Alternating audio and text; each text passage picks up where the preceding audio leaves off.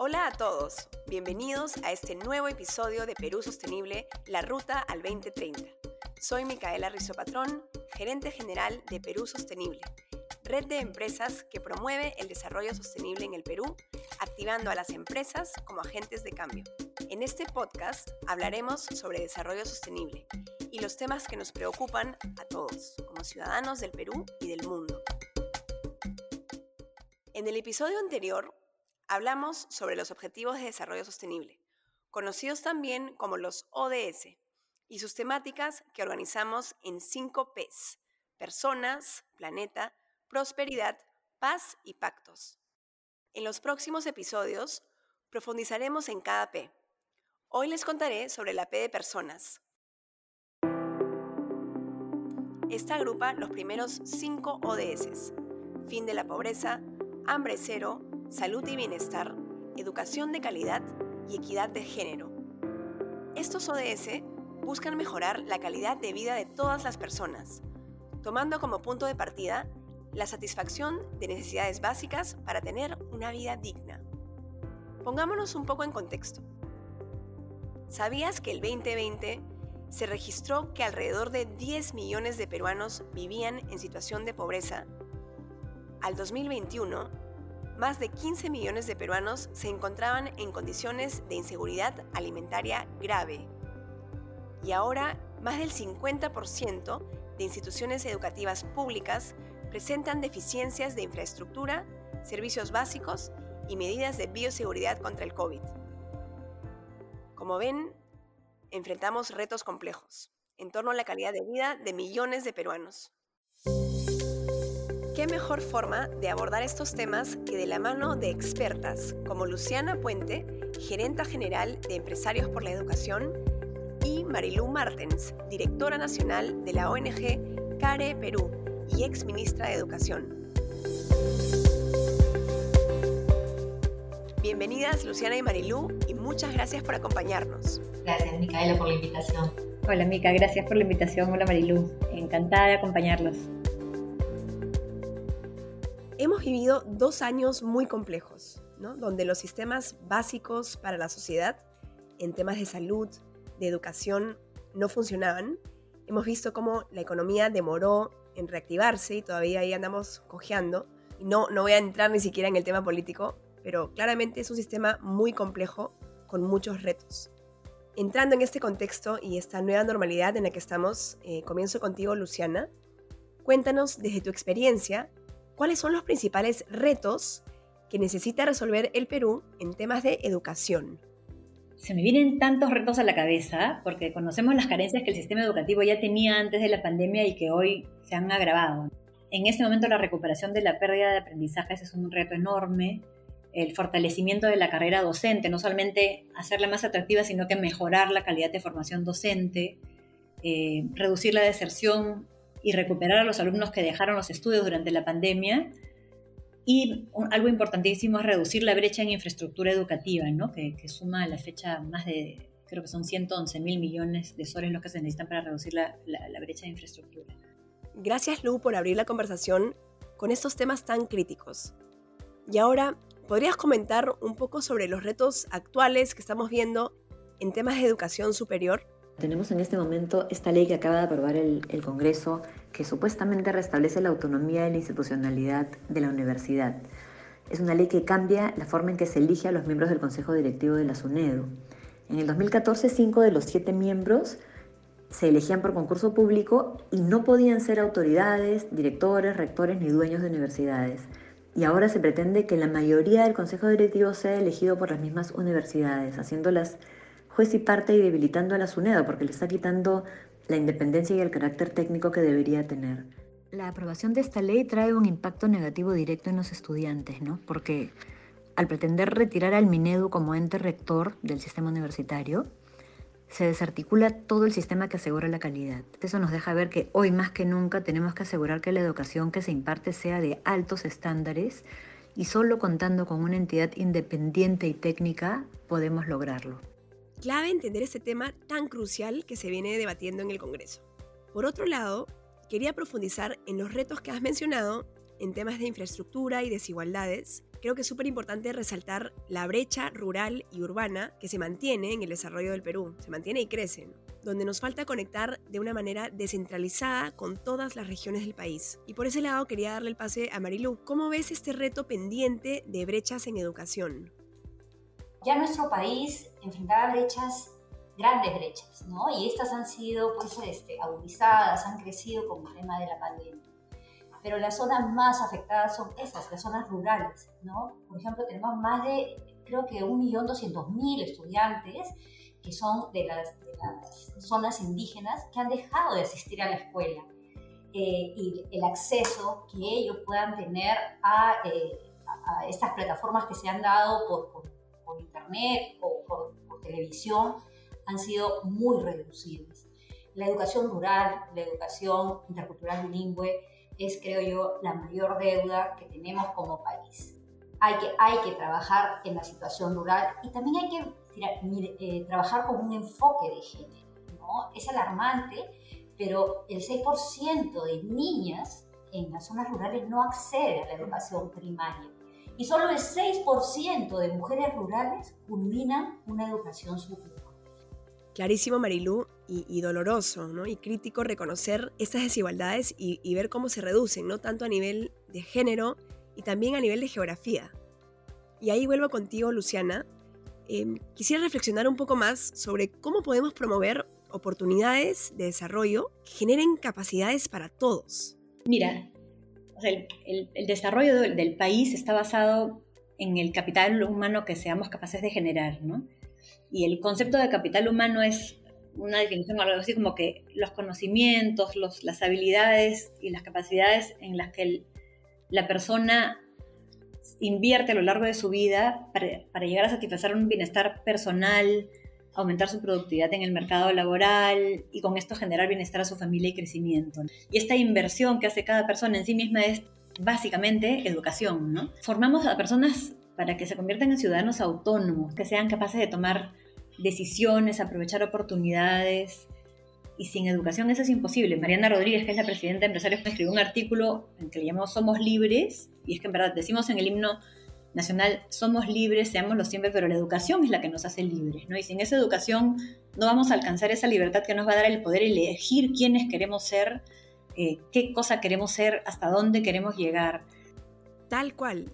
Y esto me llevó a conectar con el libro de Amartya Sen, que plantea el concepto de desarrollo como libertad, sobre todo en torno a generar capacidades. Y efectivamente, el punto de partida para poder desarrollarnos es la educación, que nos conecta con todos los demás frentes.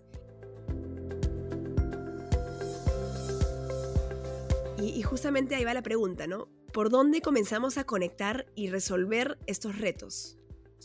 me parece que tenemos que comenzar a, crear plataformas donde podamos interactuar y ponernos de acuerdo eh, y establecer relaciones de confianza entre el gobierno, el, sector privado, la sociedad civil. Hoy entendemos que solos no lo hacemos y que necesitamos trabajar en conjunto para sacar adelante aquellas cosas que son urgentes en el país, ¿no? En salud, en educación, ¿no? Pero generar esta plataforma de interacción y poder consensuadamente fijar cuáles son los principales dolores que hay en cada región, cuáles son los objetivos que queremos alcanzar y aprovechar esta capacidad ejecutiva del sector privado, podemos recurrir nuevamente a las herramientas como obras por impuestos, las alianzas público-privadas, para cubrirlas.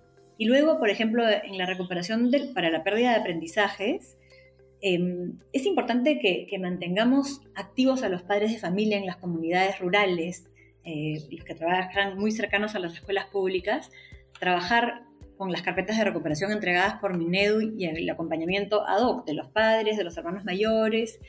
Y una, una herramienta que encontramos también muy válida fue movilizar al voluntariado corporativo, que fue súper efectivo. Desde el año 2020 comenzamos con Enseña Perú y con OSMIA. Eh, convocamos en el primer año, bueno, 350 voluntarios aproximadamente y llegamos a 3.000 escolares en 10 regiones diferentes y esta edición fue tan exitosa que nos contactó el ministerio para, para, replicarla y hemos tenido al menos tres réplicas. Creo que ese es un buen ejercicio de involucrar a las empresas y a los voluntarios que ya desde el nivel personal se involucran en cómo salvar algunos de estos retos. Qué importante tejer esa confianza ¿no? y trabajar en conjunto y así ver de potenciar el impacto positivo que puede tener la empresa, ¿no? entre otros actores, pero sobre todo con esa proactividad que la caracteriza para conectar los puntos y engranar soluciones que pueden multiplicar el impacto. Voy ahora contigo, Marilú, y un poco en la misma línea. ¿Qué soluciones debemos priorizar para avanzar como país tratando de tejer con esas otras problemáticas que se han tocado? Sí se necesita buena presencia del Estado, sobre todo en aquellas zonas alejadas. Necesitamos tener la claridad que para eliminar el hambre, llevar acceso de los beneficios básicos de, de salud, bienestar, llevar una educación de calidad para toda la vida, lograr una igualdad de género, tenemos que involucrarnos todos. Ahora, de resolver los actuales desafíos, definitivamente Micaela asegura el cierre de brechas pero siempre hay que tener en cuenta que este beneficio tiene que ser inclusivo, es decir, tiene que impactar en las grandes minorías y tiene que llegar a todos los territorios. Cerrarse, por ejemplo, las brechas de pobreza y acceso, lo que podríamos lograr es que cada territorio habitado por nuestra población va a tener oportunidades alrededor de, sus actividades, alrededor de la, de la unión, de la cohesión social. Claro, y, la inclusión es una prioridad hoy. Y ahora, si buscamos ser eh, propositivas, ¿qué aprendizajes podemos capitalizar de la pandemia? Primero, lo que ha hecho esta pandemia es visibilizar lo que ya estábamos arrastrando y por supuesto que incrementarlo, ¿no? Este, bueno, un, retroceso de 10 años en términos de pobreza es realmente alarmante. Pero, pero como tú dices, y me parece súper importante enfocarlo de ahí. ¿Qué, ¿Qué provecho podemos sacar de esto? ¿Qué podemos capitalizar? Es definitivamente la necesidad de instituciones fuertes. La, la institucionalidad en nuestro país, a todo nivel, eh, sobre todo a nivel público, es muy débil. Entonces, frente a, crisis como la que hemos vivido, no tiene capacidad de respuesta. También me gustaría que capitalicemos lo que hemos aprendido en estos años eh, sobre todo con la implementación de las tecnologías digitales. No desperdiciemos de verdad esa gran oportunidad que nos ha dado, digamos, esta, esta crisis que vivimos, ¿no? que es el tema de la democratización del acceso a, a, a tecnologías digitales, sobre todo en las zonas más vulnerables del país. Otra cosa es la falta de data que tenemos como país. No sabemos realmente dónde están las necesidades, no hay esa data. Entonces, para poder implementar cosas hay que saber dónde estamos. Eso es algo en lo que también deberíamos de invertir y también capitalizar. Dale, clarísimo. Y Lu, ¿de esto con, con qué conectas tú? El problema de institucionalidad, sí, pues está generando un dolor enorme, ¿no? Pero creo que las personas han aprendido a decir lo que tenían que decir, ya sea vía redes sociales, que hoy día se usan mucho más, o vía saliendo a las calles. Entonces creo que lo que nos ha dejado es una capacidad de comunicar lo que estamos sintiendo y lo que estamos necesitando, que todos estamos atentos a lo que está pasando y nos mantengamos, si nos sigamos manteniendo vigilantes ante aquellas cosas que le pueden hacer más daño al país, pero también propositivos, ¿no? No solamente salir a protestar, sino cuál es mi rol en esto para yo poder poner mi grano de arena y armar algo mucho más grande con todos los granos de arena de las personas que se hagan parte. Todos juntos podemos hacer algo separadamente no vamos a avanzar mucho. Creo que queda súper claro y justamente estamos viendo este cambio en una sociedad más activa y lo vemos en los últimos cinco años, podría decir, no es algo reciente en nuestra madurez como sociedad. Y ahora entrando al tema de sociedad y, y ya a un nivel más individual, ¿no? ¿Cómo creen que podríamos aportar como ciudadanos a la solución de esas problemáticas? Bueno, de hecho todos los ciudadanos tenemos un rol, además, no solamente como personas y en nuestra familia, sino que tenemos un rol en el trabajo, en las relaciones que tenemos, ¿no? Creo que tenemos que, involucrarnos todos en, en, los temas que son prioritarios para el país, eh, pero también en el sentido de velar porque la educación alcance cierta calidad. Velar desde la ciudadanía por sostener la carrera magisterial meritocrática, que los profesores permanentemente se capaciten y se mantengan las, las evaluaciones. Bueno, totalmente alineada con Luciana. Yo creo que lo que tenemos que promover es una movilización como comunidad, eh, no solo para que escuchen nuestras demandas, sino también para generar soluciones, ¿no? que tengamos este espacio de co-creador con los hacedores de política, con los proveedores del servicio, y que generemos una respuesta rápida ante los problemas de acceso a salud o a educación de calidad. También creo que es muy importante que propiciemos espacios de inclusión para que todas, todos los peruanos podamos constituirnos en comunicadores, ¿no? en trabajadores, ciudadanos, lo que dijo este Luciana, ¿no? y que estos espacios además sean seguros, sean espacios de escucha, para que podamos trabajar sobre todo por la población más vulnerable. Todos, todos tenemos derecho a recibir servicios de calidad y que sean además eh, ad hoc a nuestras necesidades. Otra cosa que también me gustaría propiciar y es, este, digamos, hasta como un consejo que, que me atrevo a decir a las mujeres que, que como, como, ustedes, ¿no? Tienen estos espacios de liderazgo, de, voz, eh, escuchemos, escuchemos a otras mujeres, escuchemos cuáles son sus retos, cuáles son eh, sus dificultades, cuáles son sus logros, qué están haciendo para que a partir de esta voz podamos construir también con los hacedores de políticas, eh, políticas públicas que beneficien a, a más del 50% de la población de nuestro país. Totalmente de acuerdo. Y algo que quería reforzar, literal, es que hay data sobre el impacto positivo que tiene invertir en el empoderamiento de la mujer, en, en, invertir en educación de niñas, porque sabemos que esa inversión se va a multiplicar con un impacto que se contagia y se expande creo que es un punto muy importante para, para recalcar. Pensaba en, lo que, en, la, reflexión de, del tema de, de, mujeres, ¿no? de igualdad, y, y, yo creo que sí es bueno eh, mirar las cosas de la realidad del país. ¿no? La segunda causa, después de la pobreza, las causas económicas de deserción escolar en nuestro país, es por embarazos adolescentes. Eh, ya ahí tú estás eh, tocando la vida, el desarrollo, no solamente de esa niña, sino también de familias y comunidades, porque como tú bien dijiste, Micaela, las mujeres eh, directamente invierten en sus familias y en sus comunidades, en el desarrollo, en el progreso de esto. Entonces, eh, yo sí creo que el, re, el mayor rédito que podemos tener a, a, a, la inversión que hagamos es justamente eh, invertir en lograr esta igualdad y además tener en cuenta ¿no? que hoy nosotros tenemos que conciliar estos roles de género y a la vez estamos tratando de desafiarlos, a la vez estamos tratando de transformarlos. Es, es un tremendo reto es que todos tenemos que asumir, hombres y mujeres, porque esto no es un tema ya de mujeres, es un tema de sociedad, de hombres y mujeres, ¿no? Y lo que tenemos que hacer es que este sea un, un país en que todos, todas podamos vivir seguros, seguras y con dignidad. 100%, y creo que este foco en, en, las mujeres puede tener un impacto multiplicador que nos va a ayudar a avanzar más rápidamente.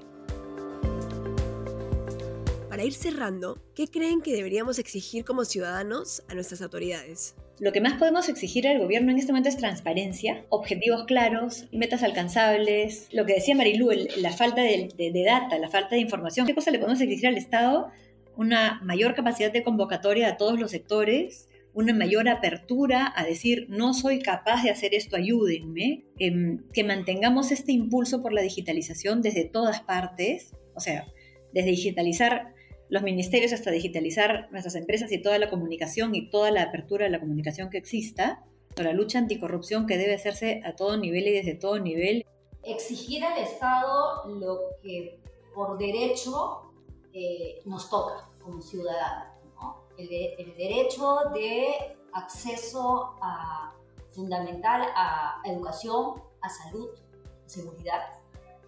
Exigir que servicios esenciales como es este, poder tener hospitales, poder tener la salud eh, al servicio del ciudadano se den, exigiría al Estado presencia en todo nuestro territorio se sienta realmente la presencia de, del Estado, sobre todo en, en los espacios eh, de mayor necesidad, más vulnerables, como lo son las zonas rurales.